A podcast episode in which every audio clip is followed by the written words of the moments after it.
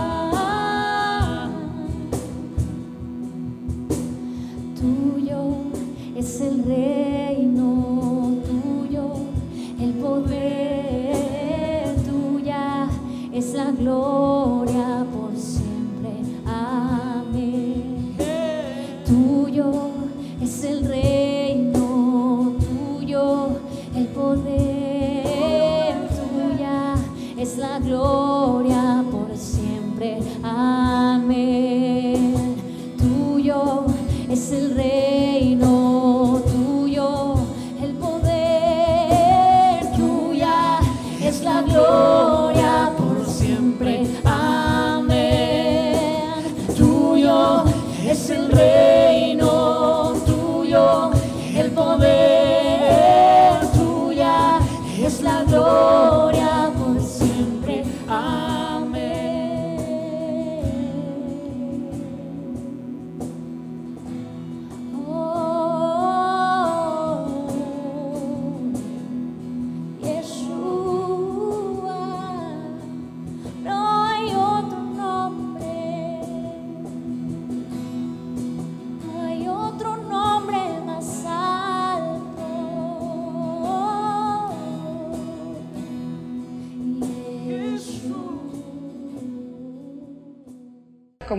Pues un saludo a todos los que nos están viendo en redes sociales.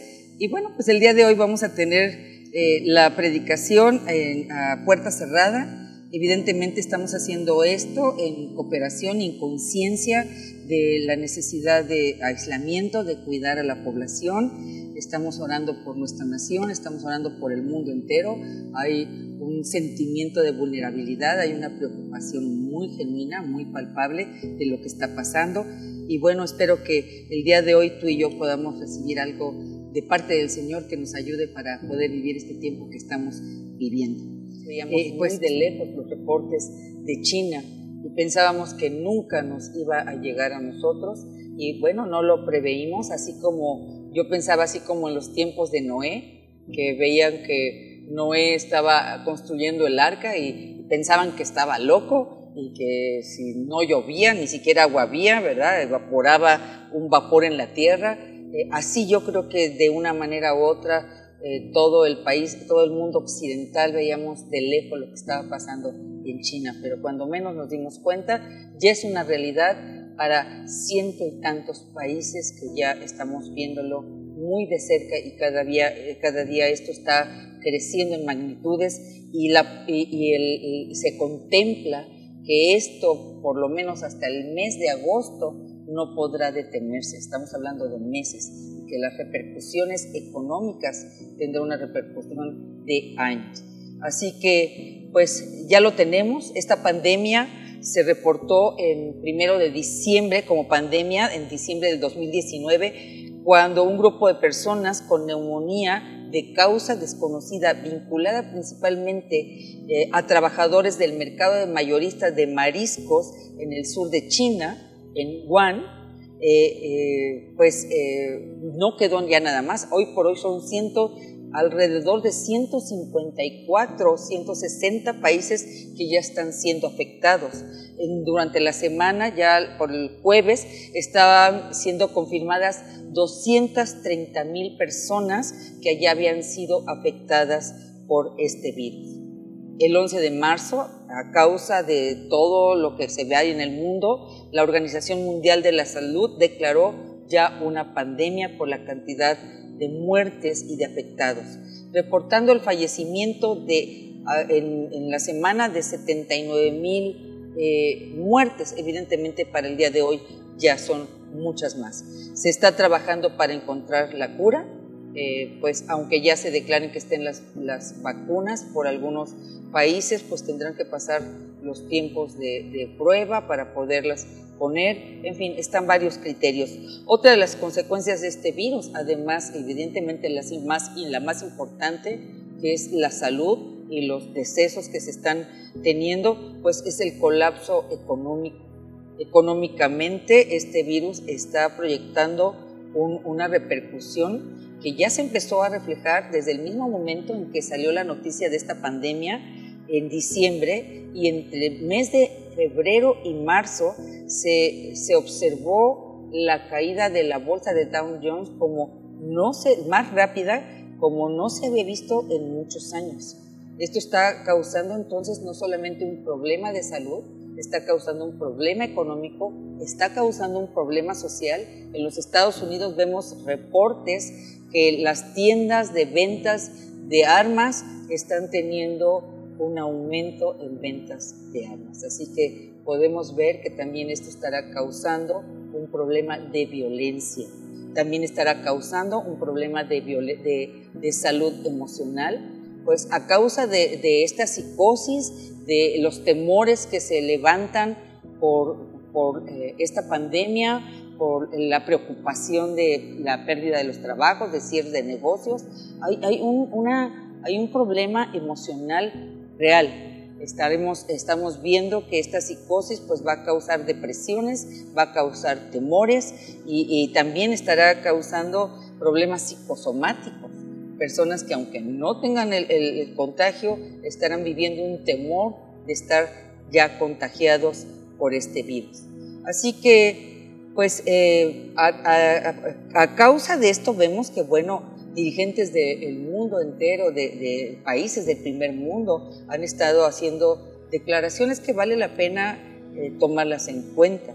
Eh, por ejemplo, Boris Johnson, el primer ministro del Reino Unido, sus asesores hablaron con él y comentaron que si no se tomaban las medidas pertinentes, el Reino Unido solamente podría tener alrededor de 260 mil decesos. Angela eh, Merkel de Alemania declaró que están enfrentando el mayor desafío de Alemania después de la Segunda Guerra Mundial, que hay un sentido de vulnerabilidad y que podría ser afectada la población alemana si no toman las decisiones correctas la población alemana sería afectada entre un 60 y un 70%. Estados Unidos, con una población de 330 millones de personas, calcula también que, calcula también que si no toma las medidas eficaces y oportunas, de hecho estaba leyendo en la semana que el presidente Trump decía que está tomando medidas de guerra, como si el país estuviera en guerra. Le va a dar prioridad a, la fabricación de instrumentos de atención a la población. Así que se están, eh, se están eh, deteniendo producción de otro tipo de, otras cosas.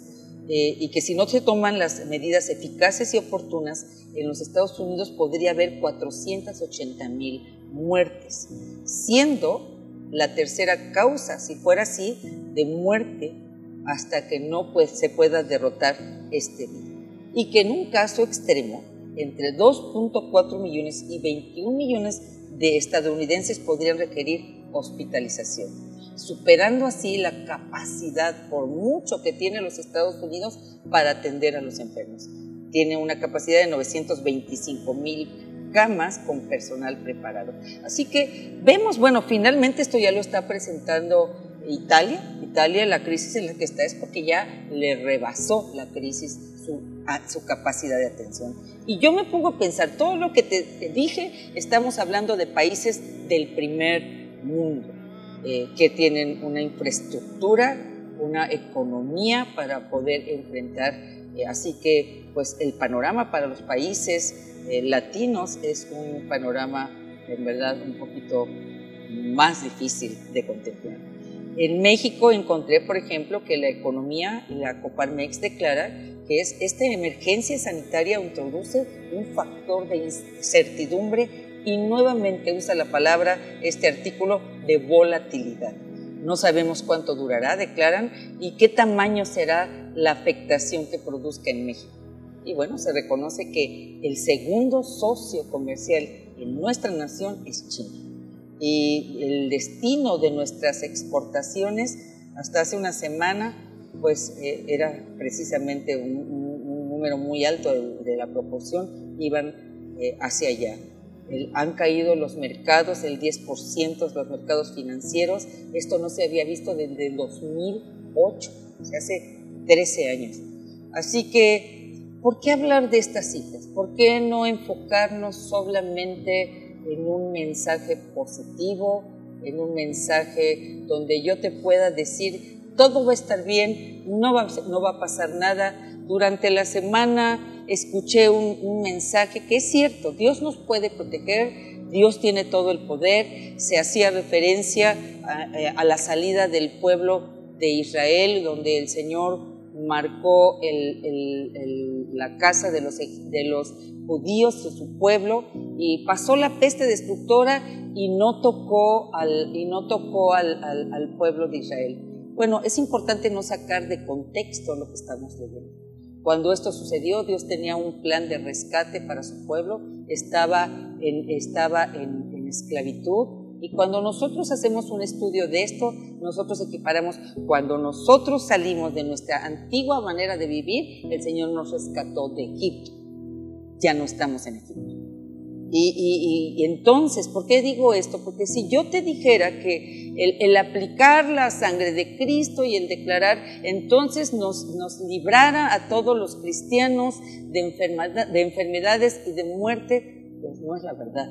Podemos ver que lo mismo, hay gente que conocemos piadosa, gente buena, gente de Dios, que fue enferma de algo que menos esperábamos y perdió la vida podemos ver que le sucedieron circunstancias que no estaban contempladas. Yo siempre he dicho, hay capítulos en la vida que tú nunca los hubieras escrito y que no pensaste que los iba a vivir. Así que en verdad pensé mucho sobre el mensaje que tenía que dar el día de hoy.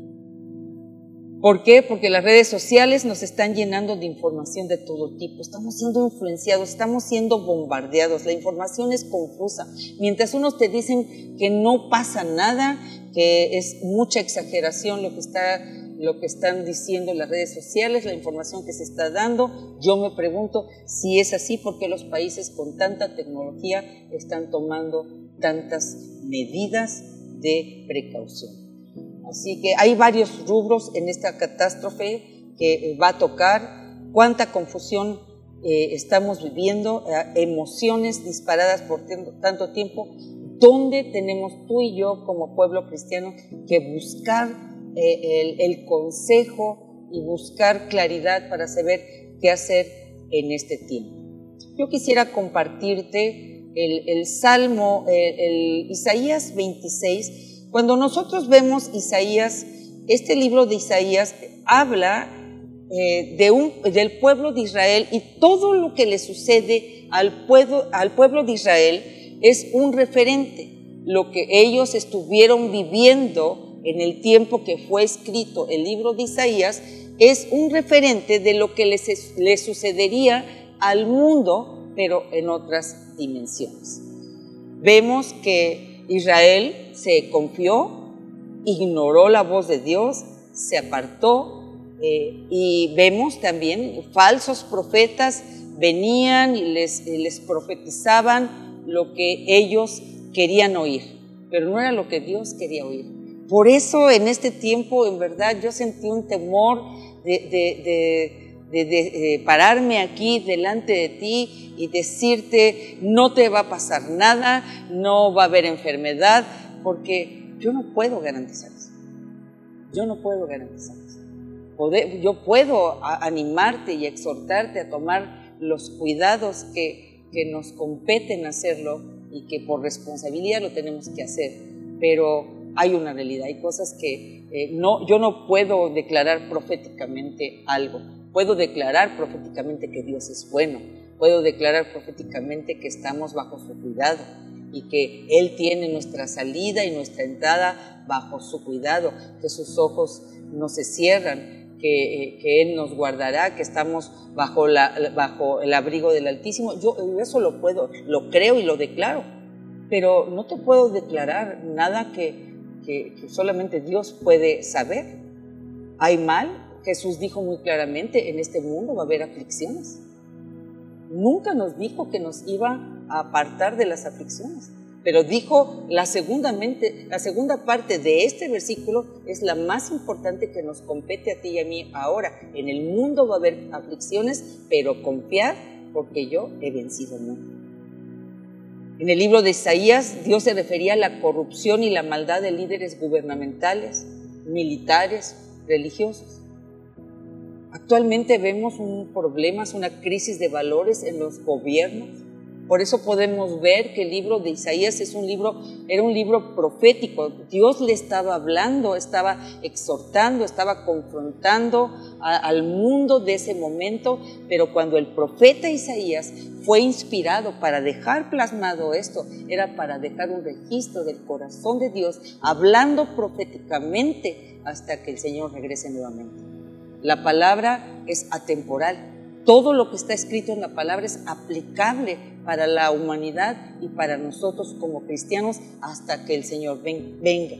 Dios evaluaba al pueblo de Israel que no vivía de acuerdo a los estándares, no solamente la, gente de gobierno, no solamente la gente de la milicia, no solamente los, la gente en, los círculos religiosos, había corrupción, había, eh, había eh, estaban alejados de Dios, sino aún el pueblo de Dios no vivía de acuerdo a los estándares del pacto.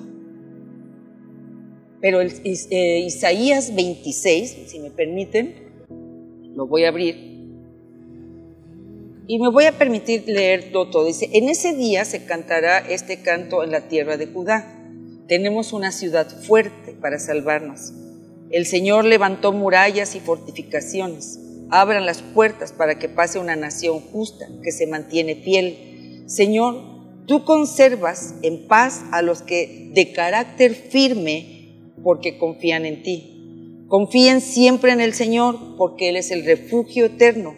Él hace caer a los orgullosos y humilla a la ciudad soberbia, derribándola hasta el suelo, para que los humildes y los pobres la pisoteen con sus pies.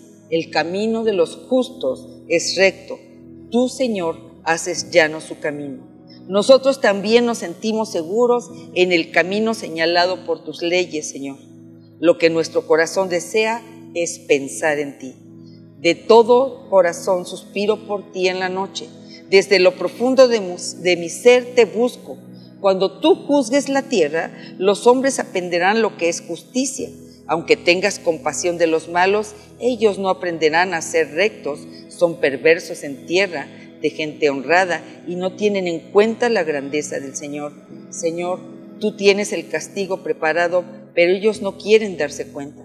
Cuando vean tu ardiente amor por tu pueblo, quedarán en ridículo. Ojalá que el fuego de tu ira los devore. Señor, tú nos concedes bienestar, eres tú en verdad quien realiza todas nuestras obras. Señor y Dios nuestro. Otros señores han sido nuestros amos, pero solo a ti te reconocemos por Señor. Ellos están muertos, no volverán a vivir, no son más que sombras y no volverán a levantarse. Pero los has castigado, los has destruido, has acabado con todo de recuerdo de ellos. Tú hiciste crecer la nación, Señor, la hiciste crecer para gloria tuya. ¿De qué nación habla? Del pueblo de Dios, de ti, de mí. Extendiste las fronteras del país. En la aflicción te buscamos, Señor, cuando nos corriges con un simple murmullo. Delante de ti estábamos, Señor, cuando como cuando a una mujer encinta se le acerca el momento del parto y se retuerce y grita de dolor, concebimos, sentimos los dolores de parto y dimos a luz, pero no era más que viento. No hemos traído la salvación al país, ni vi nacer gente que pueble el mundo, pero tus muertos sí volverán a vivir, sus cadáveres resucitarán, los que duermen en la tierra se despertarán y dan gritos de alegría, porque tú envías tu luz como rocío, y los muertos volverán a nacer en la tierra. Ve, ve pueblo mío, entra en tu casa y cierra las puertas detrás de ti, escóndete un poco hasta que la pase la ira del Señor porque el Señor va a salir de su palacio para castigar por sus pecados a los habitantes de la tierra, y la tierra no ocultará más sus víctimas, sino que dejará ver los crímenes cometidos en ella. ¡Wow! ¡Qué salmo tan fuerte! Habla de un juicio, habla de circunstancias viviendo, pasando en el mundo de su tiempo, habla proféticamente que esto estaría pasando en un mundo eh, que es lo que estamos viendo, pero está hablando de dos poblaciones, está hablando del mundo, está hablando de su pueblo. Y ahora tú y yo somos el Israel espiritual. Ahora somos su pueblo, no vamos a evitar conflictos, vivimos en un mundo de conflictos.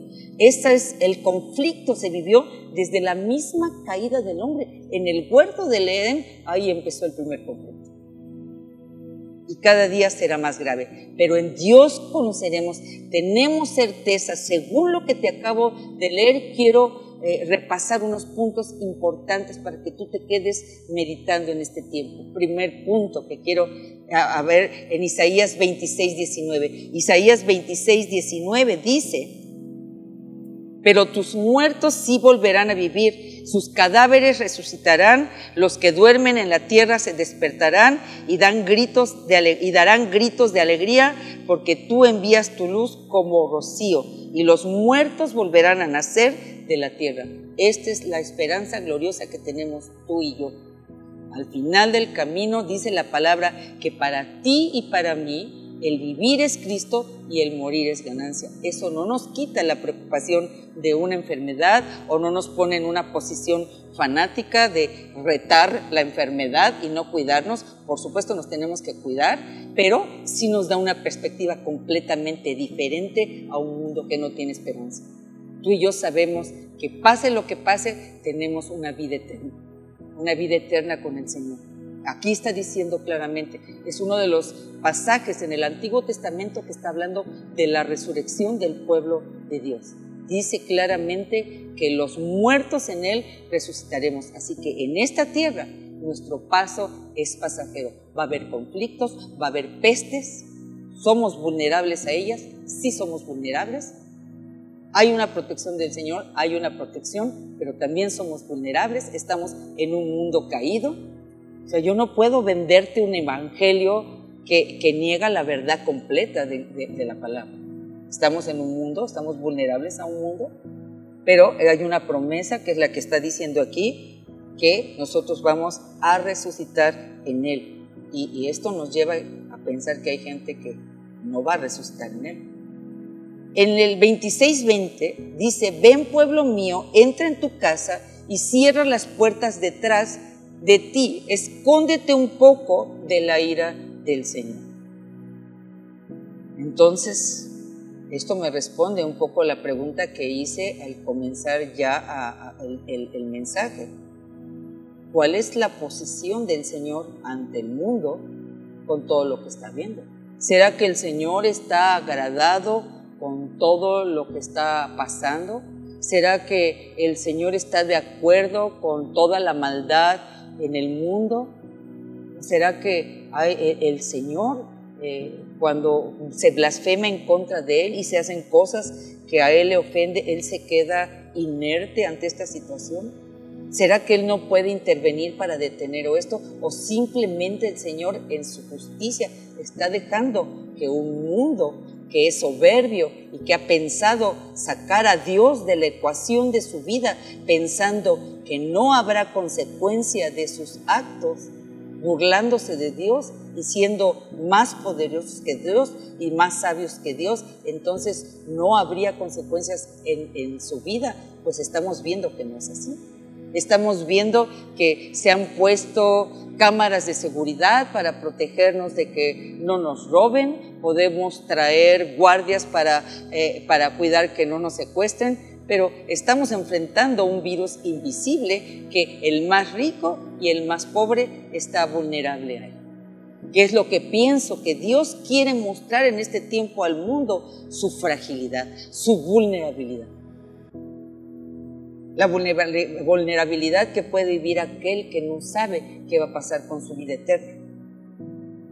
Entonces creo que es un tiempo, iglesia, si bien en este tiempo nos vamos a recoger en casa para cuidarnos de nuestra salud física, también será un buen tiempo para recogernos en casa. Voy a repetirte Isaías 26, 20.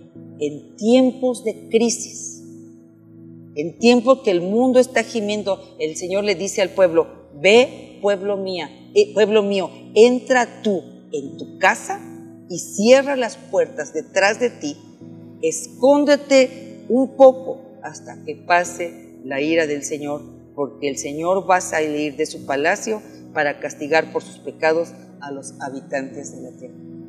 Es una palabra fuerte, yo lo sé.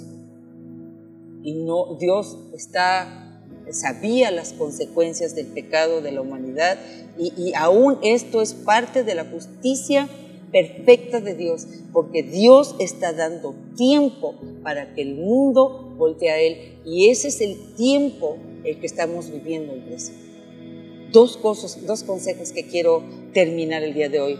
Cuando dice, entra a tu casa, cierra las puertas detrás de ti y escóndete un poco, Escóndete, es, yo, yo quisiera usar una palabra, un sinónimo, guárdate, resguárdate en el Señor.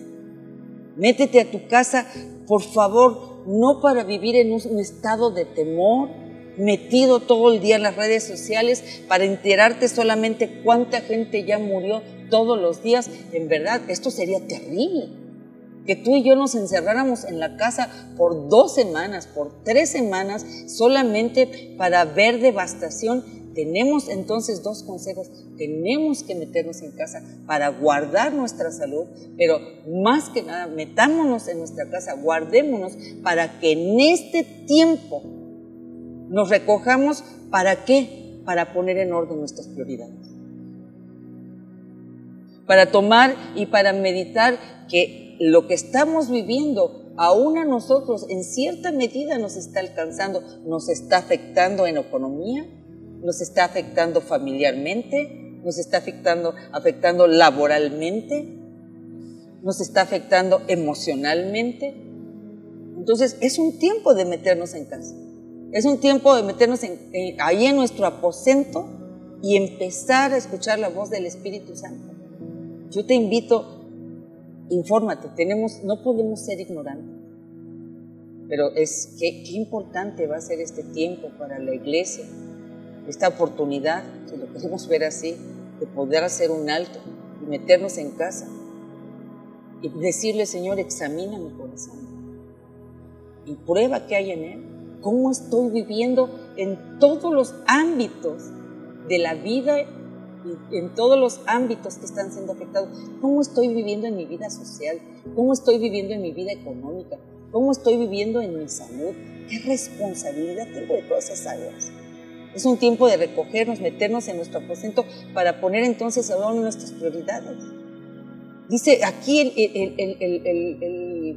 Isaías 26, dice, Dios es bueno aún con los que no son sus hijos. ¿Por qué podemos? Les da aire para respirar, les da lluvia para sembrar sus, sus cultivos, les da el sol,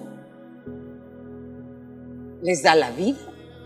Esa es la bondad de Dios, aún para los que no son sus hijos.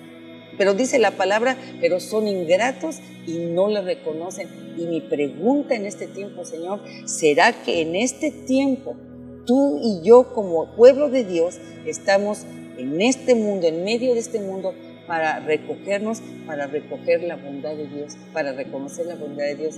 ¿Qué nos ha dado? Nos ha dado la vida, nos ha dado recursos. ¿Qué estamos haciendo con esos recursos económicos?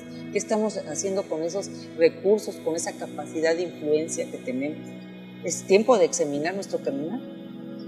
Tal pareciera que el Señor cerró las, las puertas de nuestras iglesias para empujarnos a salir de la iglesia. Hemos estado muy cómodos dentro de la iglesia. Nos hemos entretenido mucho tiempo, hemos sido muy bendecidos con grandes mensajes, con una alabanza hermosa, con mensajes proféticos, con buena enseñanza.